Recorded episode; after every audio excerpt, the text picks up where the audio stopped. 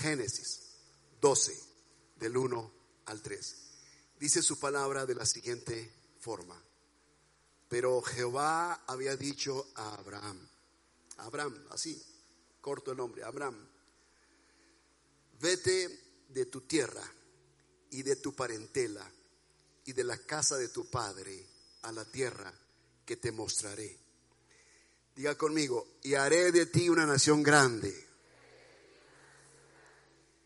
y te bendeciré y engrandeceré tu nombre y serás bendición. Bendeciré a los que te bendijeren y a los que te maldijeren maldeciré. O sea, Dios bendice, pero cuando alguien se mete con alguien que ha sido bendecido por él, Dios lo maldecirá a él. O sea, puedes tener la certeza de que si tú has sido escogido por Dios, has creído en Él, lo has conocido, Él te ha bendecido, cualquiera que se trate o quiera meter contigo y tratar de meter o traer maldición a tu vida, Dios lo maldecirá a él. Contra los escogidos de Dios no hay agüero, ni sortilegio, ni hechicería, ni brujería que pueda. ¿Sabes eso? No hay nada que el diablo y sus secuaces quieran o intenten hacer contra ti. No hay nada que puedan lograr. Estás protegido por Dios. Lo voy a leer esta parte final. Bendecirá a los que te bendijeren. Si una persona te bendice a ti, Dios lo va a bendecir a él. Por eso Dios nos pide que bendigamos a la nación de Israel. Que oremos por la paz de Israel. Y que cuando bendigamos a Israel, la nación de Israel, Dios nos bendecirá a nosotros. Hay de los que se meten con la nación de Israel, su pueblo escogido. Pero hay de los que se meten con los hijos de Dios, su pueblo espiritualmente escogido. Cuando alguien maldijo a Israel, le vino cáncer a su cuerpo y no duró mucho tiempo. Fue un mandatario de una de las naciones de, Sudamérica. Uno no puede meterse con los escogidos de Dios. Dios es su defensor, su escudo y su fuerza. Casi todos hemos tenido que comenzar de nuevo en algún área de nuestra vida. El mensaje lo he intitulado Una nueva historia. Pero bien pudiera también ah, intitularse Darle vuelta a la página o cámbiale de canal. Porque ya has estado haciendo las cosas de la misma forma muchos años. Y lo único que has hallado es que no has avanzado, que te has encontrado como un auto que patina en el odazal. Y Dios dice que hay que cambiarle un poquito al canal, hay que cambiarle un poquito de hacer las cosas a tu manera. Así que Dios está a punto de escribir esa nueva historia para ustedes. Si ustedes son como Abraham, obedientes, Dios comenzará a hacer cosas extraordinarias en ti. Y todos tenemos la oportunidad de cambiar. Todos tenemos la oportunidad de comenzar de nuevo. Algunos renuncian a un trabajo porque ven como que ya tienen tiempo y no están avanzando. Es válido decir me equivoqué, decir cometí un error, y he perdido muchos años de mi vida en esto, es válido. Así que has tenido que comenzar de nuevo en un nuevo trabajo o una nueva empresa. Algunos han dejado una carrera trunca porque se dieron cuenta que no era lo que ellos soñaban para la vida. Y se vale de pronto reflexionar sobre eso y comenzar de nuevo. Lo peor de todo es quedarte estancado ahí. Algunos han tenido que dejar una amistad o más de alguna amistad porque vieron que esa amistad no era lo que ellos esperaban, no era lo que les edificaría, no era lo que les ayudaría a crecer como personas. Ah, inclusive algunos han tenido que dejar algún matrimonio. Y las situaciones en el matrimonio se volvieron tan difíciles, tan tóxicas, tan enfermizas, que una mujer tuvo que dejar a su esposo porque aquello era violencia, aquello era ofensivo, aquello era siempre palabras oeces, siempre era pisar a la mujer o viceversa, la mujer al hombre. Y aquello fue insoportable y entiendo perfectamente por qué a veces las parejas se separan definitivamente. Entiendo que hay una oportunidad de regenerar, de restaurar, de rehacer la vida en las personas. Entiendo perfectamente eso. Y algunos inclusive han tenido que dejar alguna iglesia. Algunos han tenido que abandonar la iglesia a la que pertenecían. Algunos vieron que ya no era eh, sano para ellos permanecer ahí. Algunos quizá eh, ya no encontraron la la salida más eh, propicia y simplemente se alejaron de ese lugar. Mira, te quiero decir algo. Algunos inclusive tomaron la correcta decisión de abandonar ese lugar. Y te voy a explicar más adelante por qué. Y algunos han tenido que trasladarse de un lugar a otro, de una ciudad a otro. Algunos se han ido del país a otros países y han ah, rehecho su vida, han realizado sus vidas en otros países. Yo encuentro historias de personas que en México no hacían nada y de pronto encontraron la oportunidad de ir a un país europeo. Eh, son grandes empresarios. Están vendiendo taquitos, lo que aquí hacían y no les funcionaba, lo fueron a vender allá. Es increíble cómo la gente cuando tiene un cambio de lugar, sus ojos se abren, ven oportunidades de desarrollo, todo comienza a tener sentido. Entonces así es como Dios llamó a Abraham. De un lugar, de su familia, de su padre, de su madre, de lo que le era familiar y parentesco, y lo llamó a un lugar de oportunidades. Porque todos buscamos una nueva oportunidad. Y si hay alguien que te da una nueva, nueva oportunidad, es Dios. Dios es el Dios de las oportunidades. Y en algunas ocasiones Dios te dirá que vengas o que salgas. En otras te dirá que vayas. Y él fue quien le dijo a Abraham, vete de tu tierra y de tu parentela. Pareciera como que Dios era injusto con eh, Taré, el padre de Abraham, porque está dejando a su viejo en la vejez está dejando a su madre, está dejando a sus hermanos, está dejando a sus tíos, está dejando la carga de la casa al anciano. Pero Dios le había dicho a Abraham, vete de tu tierra y de tu parentela a la tierra que yo te mostraré. Ni siquiera sabía a dónde iba. Pero lo que sí te puedo decir es esto. Cuando tú escuches esa voz, asegúrate bien de que sea la voz de Dios. Porque muchos han salido de lugares, han dejado relaciones, han dejado iglesias, han dejado ciudades, han dejado cierto, cierto tipo de hacer las cosas, cierta forma de hacer las cosas, creyendo que Dios les dijo que lo dejaran de hacer y se equivocaron. Y el mayor error de personas es adjudicarle a Dios una indicación que surgió en el propio corazón de ellos cuando en realidad Dios no había tomado parte en esto. Aquí es claro que Dios le dijo a Abraham, vete de tu casa, de tu tierra y de tu parentela. Por supuesto que es claro, Dios fue muy preciso. Y hay personas que están desobedeciendo y están saliendo a, un lugar de oportunidades, de segundas oportunidades, cuando en realidad Dios no los está llamando. Por eso quiero hoy que quede claro en tu corazón, asegúrate que sea Dios diciéndote que salgas. Por ejemplo, Hechos 15, 24.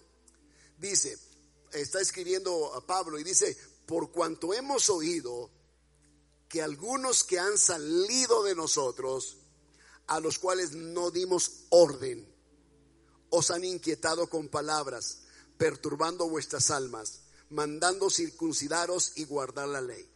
¿Qué está diciendo? Que había personas que habían salido de ellos, de entre los apóstoles, pero los apóstoles no les dieron orden de que salieran. No les dieron orden de que fueran a enseñar cosas distintas. Ellos habían salido por su propia cuenta. Y así hay mucha gente que cree que Dios le habló y se van y se salen y empiezan a hacer su vida a su manera cuando Dios ni siquiera dijo absolutamente nada. Pero hay otros que están obedeciendo. Por ejemplo, Pablo y Silas estaban obedeciendo un mandato. Pero escuchen esto en Hechos 16:6. Dice, y atravesando Frigia y la provincia de Galacia, les fue prohibido por el Espíritu Santo hablar la palabra en Asia. ¿Escucharon esto? Les fue prohibido. En otras palabras, aunque ellos estaban haciendo lo correcto, predicando el Evangelio y la doctrina correcta, el Espíritu Santo les prohibió.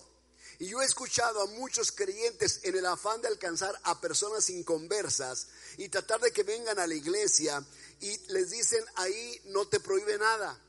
Ahí nadie te prohíbe nada. Pero yo veo que el Espíritu inclusive les prohibió que predicaran en las regiones de Asia les prohibió, les dijo, no quiero que prediquen en ese lugar. Y si el Espíritu Santo les prohibió que compartieran el mensaje y la doctrina en esos lugares, ¿cuánto más el Espíritu Santo le prohibirá, prohibirá a alguna persona que está haciendo algo incorrecto, algo que es un pecado, le prohibirá que deje de hacerlo? Por supuesto que hay cosas que el Espíritu Santo prohíbe. Yo no te lo prohíbo, el Espíritu Santo lo prohíbe. El pasaje de Hechos 16, 7 al 10 dice, y cuando llegaron a Misia, intentaron ir a Bitinia, pero el Espíritu Santo no se lo permitió. Ven, llegaron a Misia, intentaron ir a Bitinia, intentaron, pero el Espíritu Santo no se lo permitió. Otra vez el Espíritu Santo no permite que lleguen a ese lugar. Y pasando junto a Misia, descendieron a Troas y se les mostró a Pablo, se le mostró a Pablo una visión de noche. Y esa es la visión. Un varón macedonio estaba en pie, rogándole y diciendo, pasa a Macedonia y ayúdanos, échanos la mano. Cuando vio la visión, enseguida procuramos, cuando vio la visión, enseguida procuramos partir para Macedonia, dando por cierto que Dios nos llamaba para que les anunciásemos el Evangelio. Entonces ellos intentaron, pero el Espíritu Santo no se lo permitió, porque Dios los estaba llamando a otro lugar. Por eso es que el Espíritu Santo a veces no te permite hacer ciertas cosas. A veces escuchas esa voz en tu conciencia que te dice no lo hagas. Escúchalo, no lo hagas. Hace unos días estaba yo estacionando mi carro y yo soy de los que cumplen fielmente con todas las indicaciones de tránsito y fui al parquímetro y le puse al aparato las monedas para dos horas porque no sabía cuánto iba a tardar el parquímetro tenía, dos horas, tenía 15 minutos todavía de sobra, así de que había dos horas 15 minutos. Cuando yo entro a una oficina, veo que hay un servidor público que está poniendo tickets a todos los carros. Yo dije, no, vaya con el mío y no lo va a poner porque va a ver que tengo como dos horas ahí de tiempo. Bueno, la sorpresa es que cuando salgo, todos los carros tienen su infracción, incluyendo la mía. Entonces se me hizo injusto, porque el hombre ni siquiera se tomó la molestia de subir a la banqueta y checar si realmente los aparatos tenían tiempo. Y el mío tenía tiempo de sobra. Y cuando hice una infracción, yo me sentí tan incómodo. Pero cuando él estaba pasando, una voz me dijo, checa que no te vayan a poner infracción en tu auto. Yo dije, no, porque tengo dos horas y quince minutos. No me va a poner porque tengo tiempo de sobra. Y resulta que yo omití apagué, anulé y cancelé esa voz en mi interior. Y a veces hay una voz en tu eh, conciencia que te intuye, habla tu intuición en el espíritu. Porque en el espíritu está la intuición, la comunión y el discernimiento. En el alma está el intelecto, la voluntad y las emociones. Entonces, cuando no intuyes, cuando no capturas, cuando no entiendes la voz de Dios, tú puedes equivocarte. Entonces yo omití eso, traté de apagar esa voz, dije, no, traté de razonarlo humanamente, no lo va a hacer. Pero si yo hubiese, obedecido la voz, me hubiese levantado, me hubiese asomado por la puerta, hubiese visto que me estaba poniendo una infracción, yo hubiese salido y le hubiera dicho, es injusto lo que estás haciendo. como no hice eso, me tocó dar vueltas para buscarlo, porque yo iba enchilado, encarnizado. Yo quería agarrarlo del cuello en el nombre del Padre, el Hijo y del Espíritu Santo. Pero gracias a Dios que no lo encontré, sino quién sabe cómo hubiera ido. Entonces, así es como de pronto Dios te puede indicar cosas. Este negocio no es correcto. No te relaciones con esta persona. No hagas aquello. Entonces, asegúrate de escuchar la voz de Dios como Abraham. Y en el caso de Abraham, fue Dios directamente diciéndole, sal de tu tierra y de tu parentela. Déjalos y vete a iniciar una nueva vida con tu esposa. Dios le está diciendo, tengo una nueva historia escrita para ti y tus descendientes, porque Abraham no tenía descendientes. A veces Dios es específico cuando Él te da una indicación, otras veces no lo es. A Pablo le dijo, pasa a Macedonia. A Abraham le dijo, sal, pero no le dijo a dónde.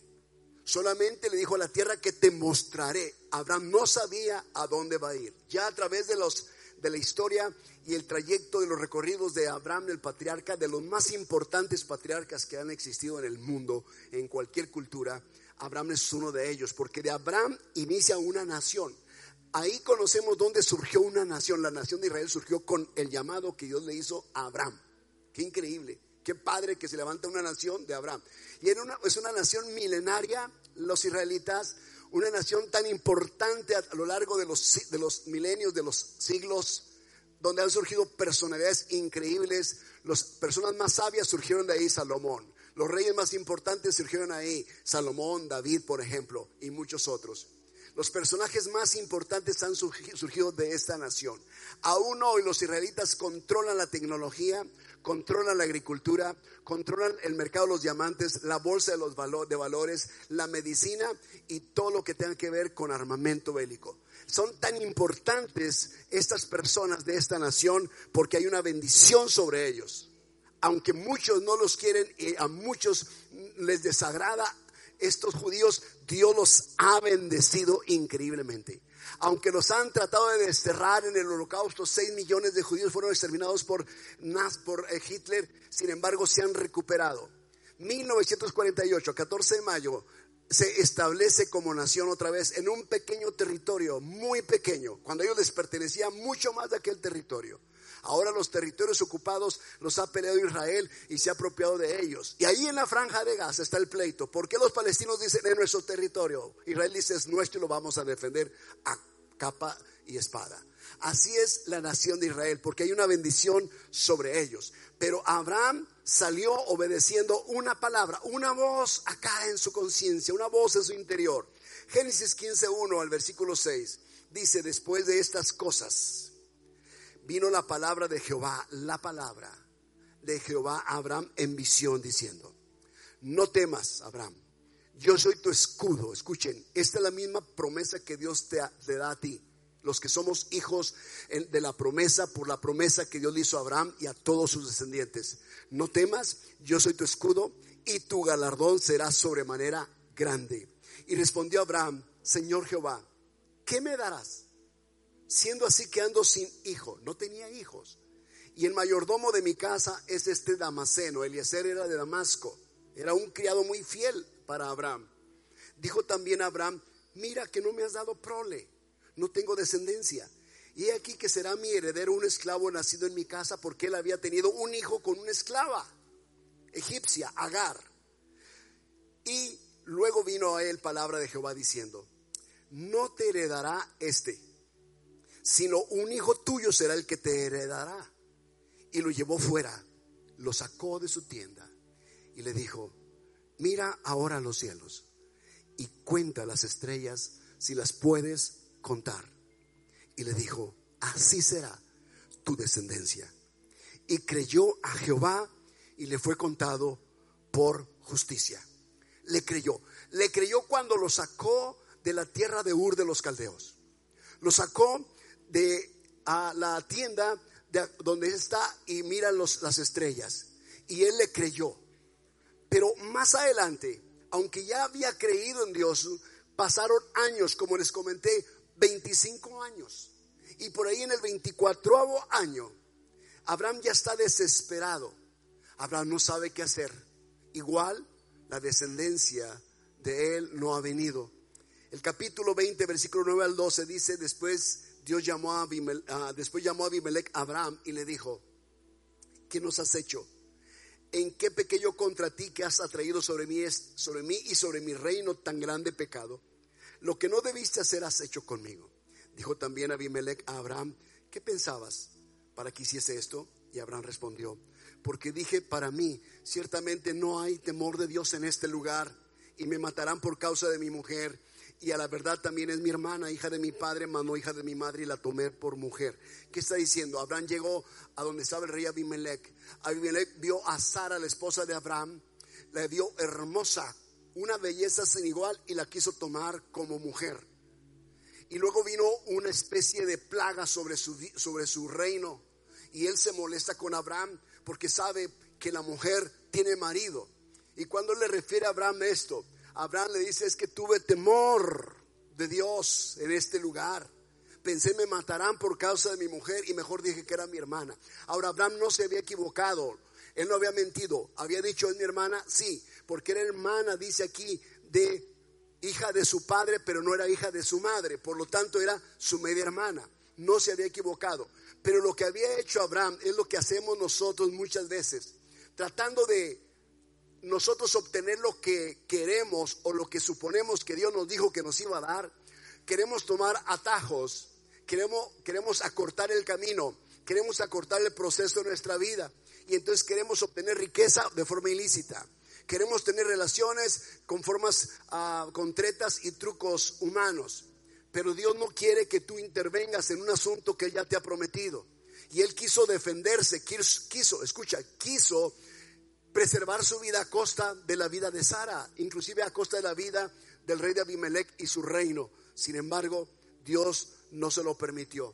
Y después de eso, ya que Abraham reconoció que había hecho malo, Dios lo sacó de ese lugar y aún el rey Abimelech le dio riquezas y salió Abraham con riquezas porque reconoció.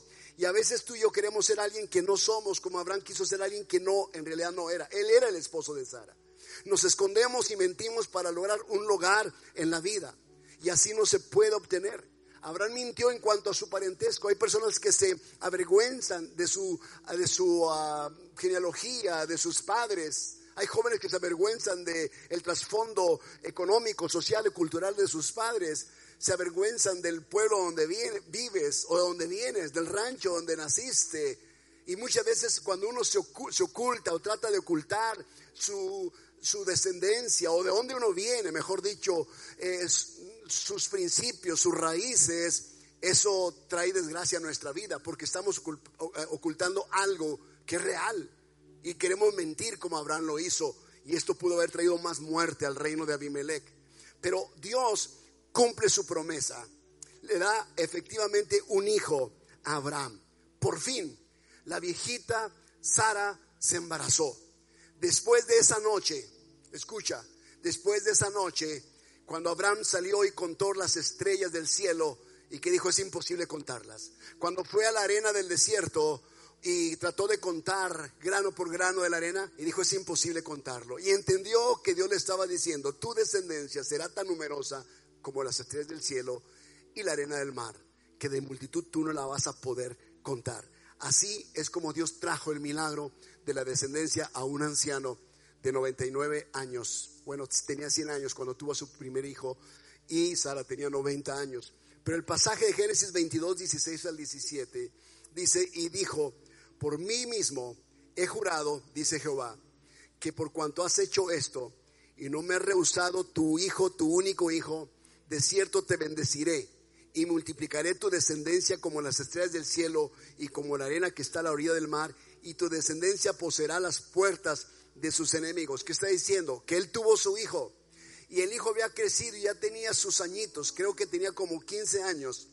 Y el pequeño hijo de esa relación de una anciana estéril, escucha, estéril de 90 años, y el hijo que le engendró a su edad de 100 años, ya ahora este muchacho en su edad adolescente, y, y, Abraham habiéndose olvidado del amor que le tenía Dios y a la amistad que tenía con Dios, porque Abraham fue llamado amigo de Dios porque caminó con Dios, de pronto él empieza a enfocarse tanto en el niño como muchas personas empiezan a enfocar más en la bendición que en el que les dio la bendición. Sí, se empiezan a enfocar más en el regalo que aquel que te dio el regalo. ¿Sí han visto esas historias de cumpleaños? Sí, cuando te dan un regalo y te olvidas del que te lo está dando y te enfocas más en el obsequio que te dan. Abraham estuvo así algunos años y Dios dijo, ya no platica conmigo. Abraham ya no viene al monte para hablar conmigo. Abraham como que está desconectado de mí, como que se olvidó de todo lo que yo le prometí hacer, porque ese es un hijo, pues yo tengo más descendencia para él. Y si él no se vuelve a mí y no reconoce que yo soy quien se lo estoy dando, pudiera ser que esto se trunque. Y entonces Dios lo, lo sacó y le dijo a Abraham, dame a tu hijo en sacrificio, ofréceme a Isaac como un sacrificio en el monte Moria. Y Abraham, entendiendo que Dios le estaba pidiendo lo que más Abraham amaba, recuerdas que Abraham dijo, ¿acaso me va a heredar un criado en la casa de Damasco o un hijo ilegítimo que es hijo de una esclava? porque no me has dado prole?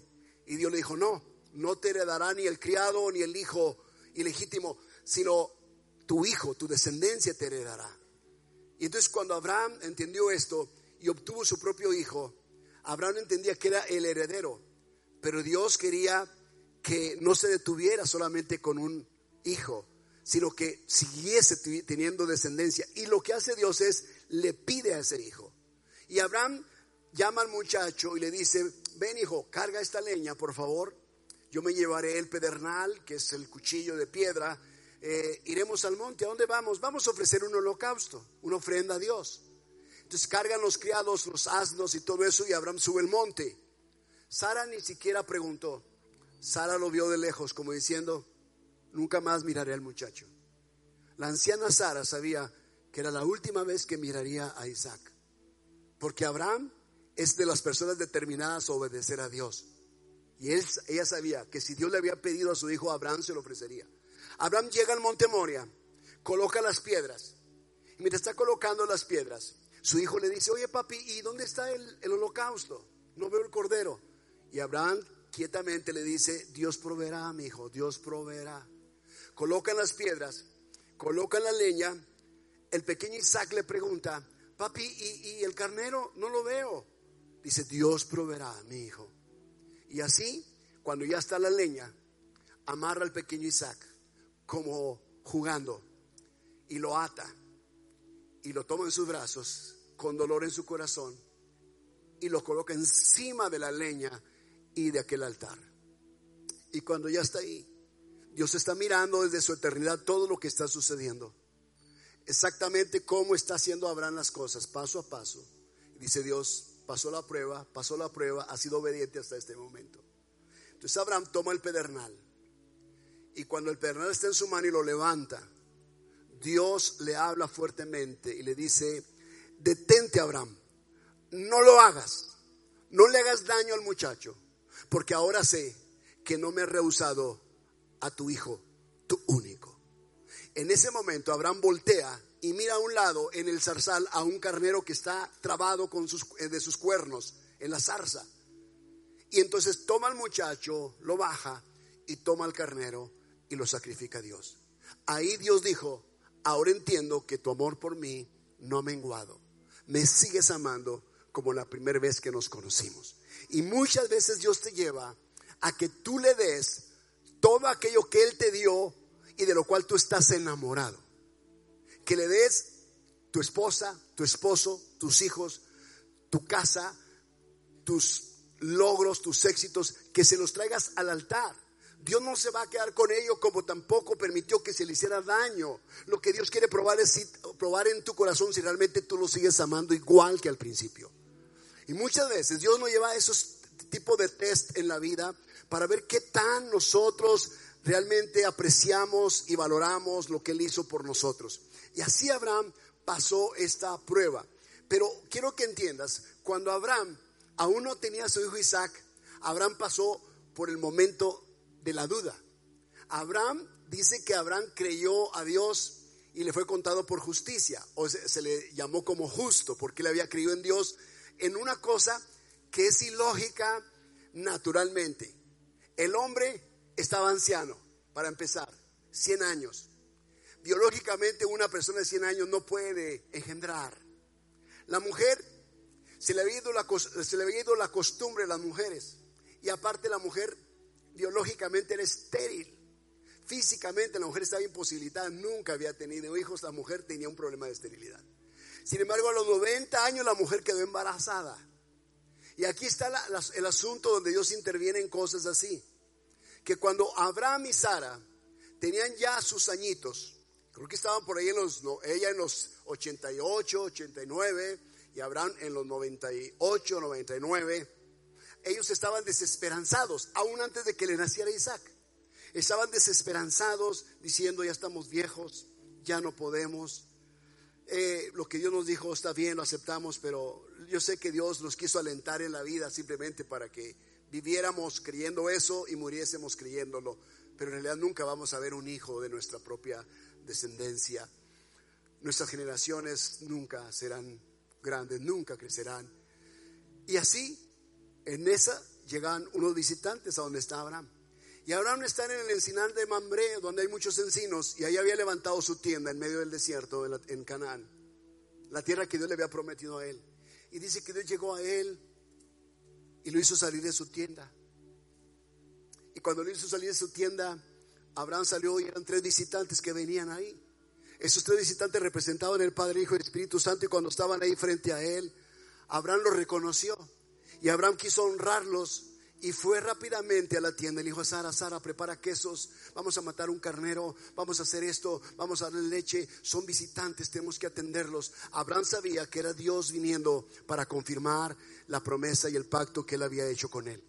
Y cuando ya Abraham ofrece esto a los visitantes, Abraham no quiere que se vayan, él quiere que se queden ahí, porque él sabe que ellos representan a Dios. Y cuando ellos están cerca de la tienda, caminan, platican, se acercan de una encinada donde está la tienda. Yo me imagino una tienda como la típica tienda árabe que se levantan en los desiertos o los, eh, beduinos levantan sus tiendas en el desierto. Entonces están, están ahí. Esa tienda es, es una de las tiendas más lujosas que hay. Abraham es un hombre rico, es un hombre muy bendecido. Dios lo ha bendecido muchísimo como lo había prometido. Te bendeciré y serás de bendición y haré de ti una nación grande. Vas a ser bendición para mucha gente. Abraham es bendecido. La tienda de Sara es una tienda inmensa, es una mansión. Pero aunque tenían todo en el desierto, ellos estaban vacíos en el corazón. Porque una promesa de Dios no se había cumplido.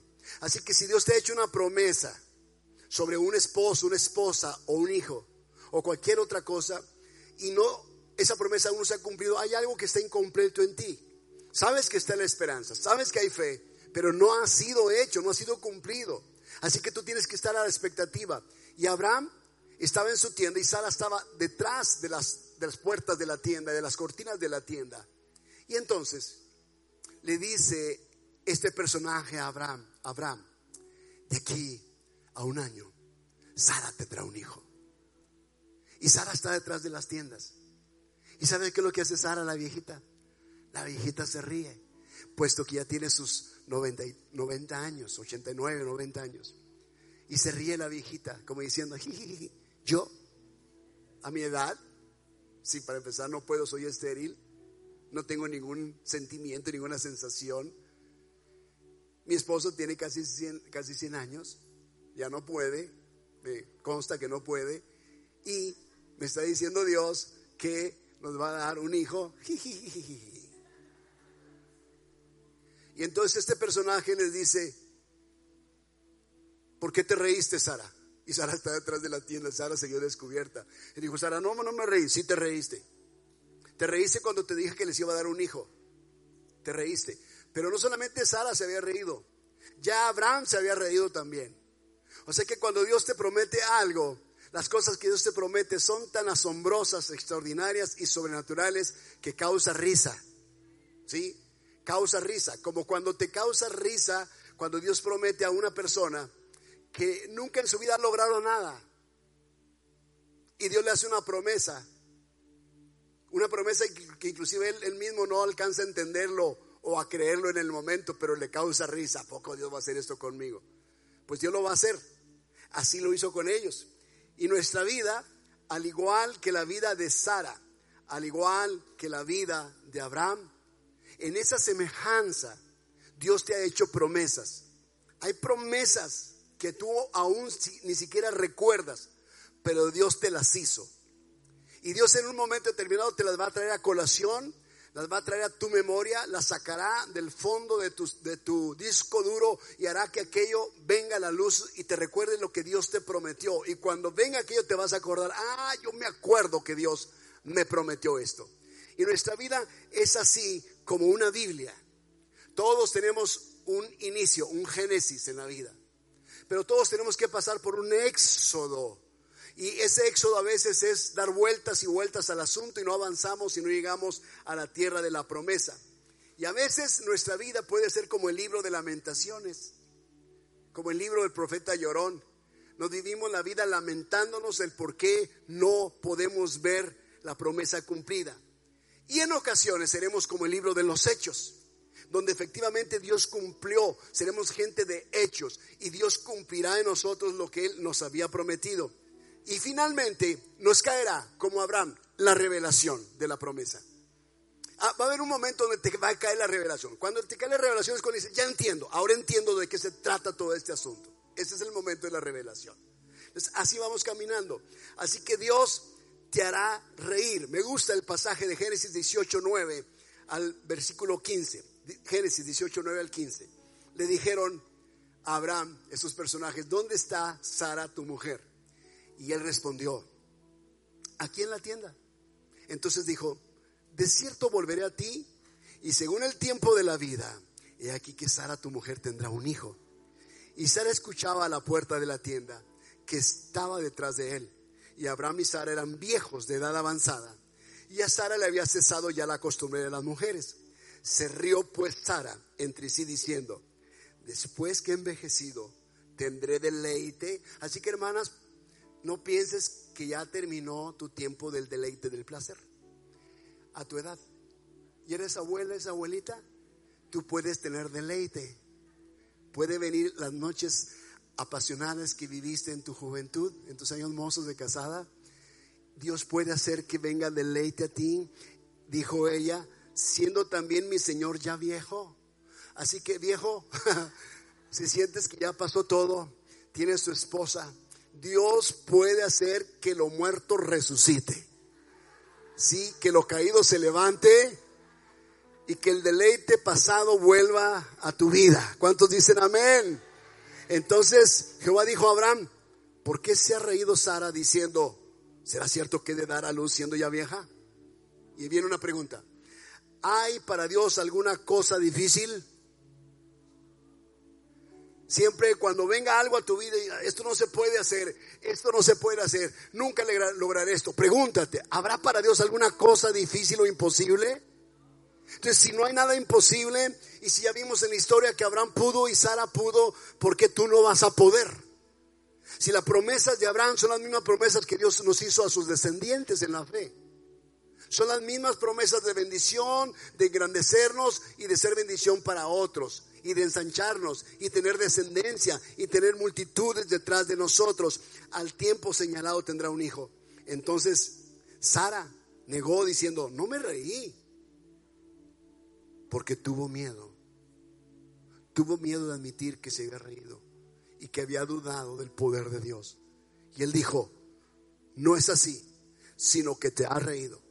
Y Dios sabe que cuando nos hace reír es por esa sensación a veces de, ¿cómo es la palabra? De, por un lado no creer y por otro lado creer, pero no, no, no sabemos cómo canalizar estos sentimientos cuando Dios te promete algo. ¿Sí?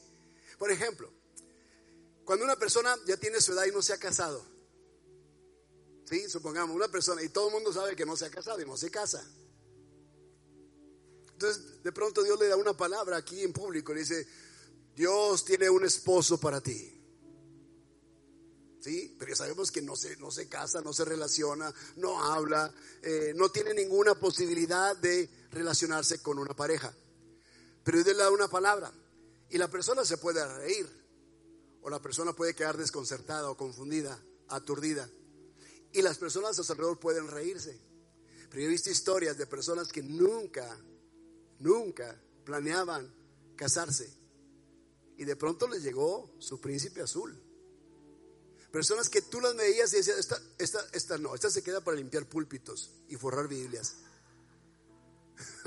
Este, este nunca se casará, esta nunca se casará. Y Dios sorprendía dándoles una pareja a uno o a la otra.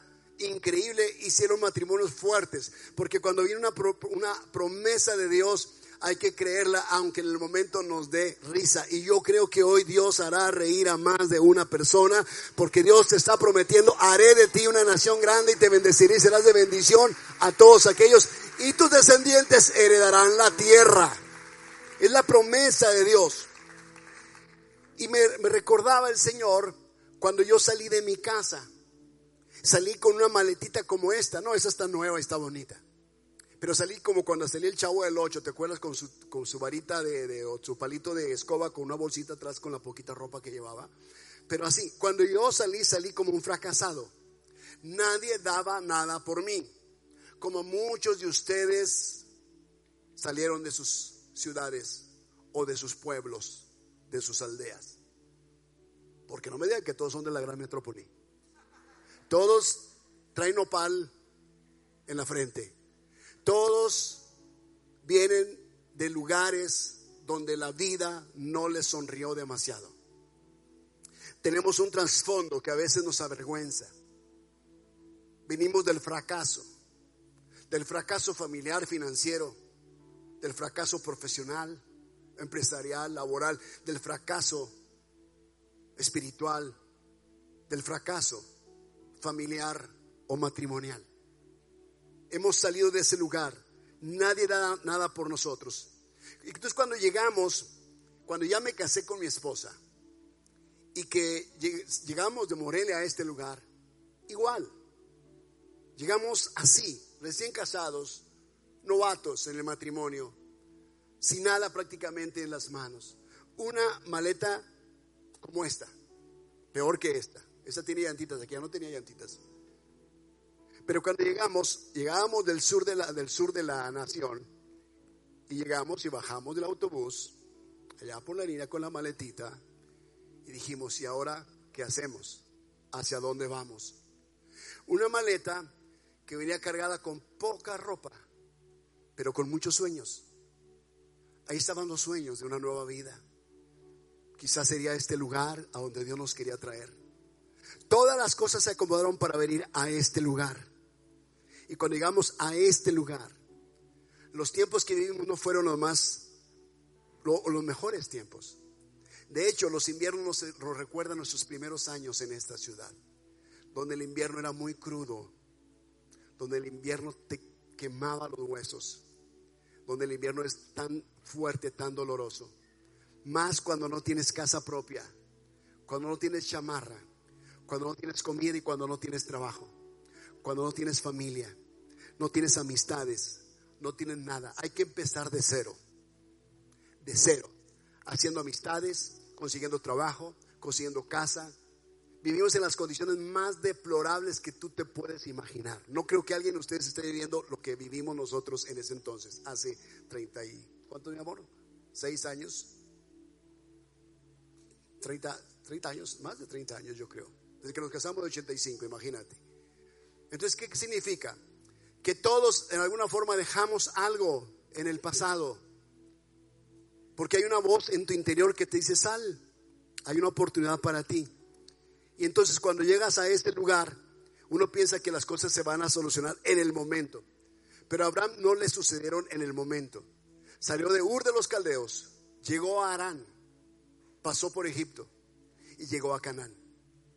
Un recorrido que le llevó años hasta que finalmente se estableció en la tierra de Canaán.